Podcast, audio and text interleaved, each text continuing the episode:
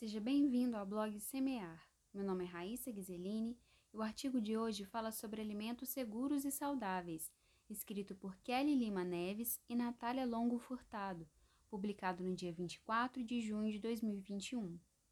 Este ano, em comemoração ao Dia Nacional da Segurança dos Alimentos, o guia emitido pela ONU com o tema da comemoração desta data trouxe um lembrete sobre a década da ação pela nutrição. Começou em 2016 e segue até 2025, onde são estabelecidos compromissos para uma dieta segura e saudável. Segundo a ONU, todos têm direito ao acesso a alimentos seguros e em quantidade suficiente nutritivos. Ajudando a manter os alimentos seguros, você contribui para uma melhor nutrição e para a saúde de sua família e comunidade. Este trabalho para uma alimentação saudável está diretamente vinculado às doenças crônicas não transmissíveis. Nós, profissionais da área de segurança dos alimentos, costumamos falar muito sobre as DTAs, doenças transmitidas por alimentos, que são aquelas vinculadas a contaminações químicas, físicas ou microbiológicas, e são responsáveis atualmente por aproximadamente 600 milhões de pessoas doentes por ano em todo o mundo e 420 mil mortes. Falamos pouco sobre as DCNT, mas estamos com uma série de acordos e mudanças ocorrendo em formulações de produtos e rotulagem, e precisamos olhar para essas informações e entender o porquê de tudo isso.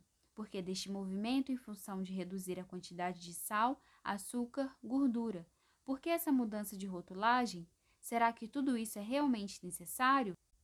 É válido lembrar que passamos por um período de transição epidemiológica, onde podemos observar a substituição entre as primeiras causas de morte saindo das doenças transmissíveis, as infecciosas, pelo agravamento de patologias como doenças cardíacas, derrame cerebral, câncer e diabetes.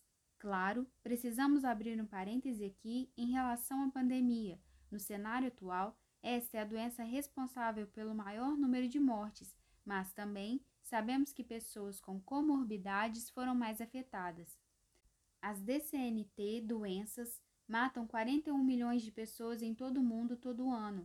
A doença cardiovascular é a principal causa de morte, sendo responsável por quase metade de todas as mortes por DCNT, causando cerca de 17,9 milhões de mortes a cada ano. Com base na avaliação global mais recente de doenças relacionadas à dieta, os riscos dietéticos foram responsáveis por 10 milhões de mortes por doenças cardiovasculares entre adultos. No Brasil, as DCNT correspondem a 72% das causas de morte. As doenças cardiovasculares causaram aproximadamente 30% de todas as mortes prematuras. Em 2010, aproximadamente 19 mil mortes foram atribuíveis à alta ingestão de AGT. Com este cenário, há uma movimentação da Organização das Nações Unidas para a Alimentação e Agricultura, a FAO, que busca o aumento da segurança alimentar em todo o mundo, tanto com medidas que buscam a diminuição da fome e desnutrição, quanto que buscam alimentação saudável. É sim importantíssimo olharmos para os números citados e começar a nos mexer.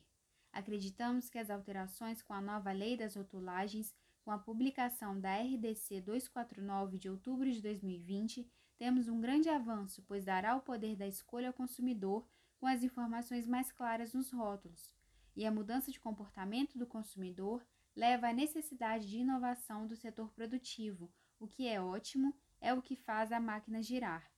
Além da rotulagem, é importante citar o movimento da OMS de banimento da utilização de óleos e gorduras parcialmente hidrogenados até o ano de 2023 e a utilização substitutiva de gorduras ricas em ácidos graxos, poliinsaturados e pobres em ácidos graxos saturados. No Brasil, já contamos com acordos de ações voluntárias para a reformulação destes produtos. Outra oportunidade de inovação para as indústrias. A meta para a redução de sal em 30% no consumo de sódio até 2025, estabelecida pela OMS, também é outra perspectiva para a inovação. A reformulação destes produtos será de grande contribuição para a redução de ingestão de sódio pela população. No Reino Unido, por exemplo, metas voluntárias de alguns fabricantes de alimentos diminuíram a ingestão de sal entre adultos em 15% de 2003 e 2011. Os acordos voluntários do Ministério da Saúde com o setor produtivo de alimentos, por meio de termos de compromissos com metas bianuais para a redução dos teores de sódio e açúcar em diferentes alimentos com representação da Associação Brasileira das Indústrias de Alimentação, a BIA, Associação Brasileira das Indústrias de Refrigerantes e de Bebidas Não Alcoólicas, ABIR, Associação Brasileira das Indústrias de Biscoitos, Massas Alimentícias e Pães e Bolos Industrializados, ABIMAPI, e da Associação Brasileira de Laticínios, Viva Lácteos.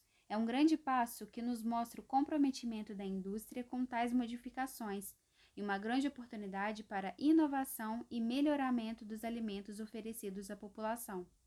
Vamos abordar separadamente o que tem sido feito para cada um destes tópicos: redução de gorduras trans, sal e açúcar. Ouça os nossos artigos e saiba mais. Para maiores informações, entre em contato pelo telefone DDD 32 3236 5469. Alimento seguro é responsabilidade social.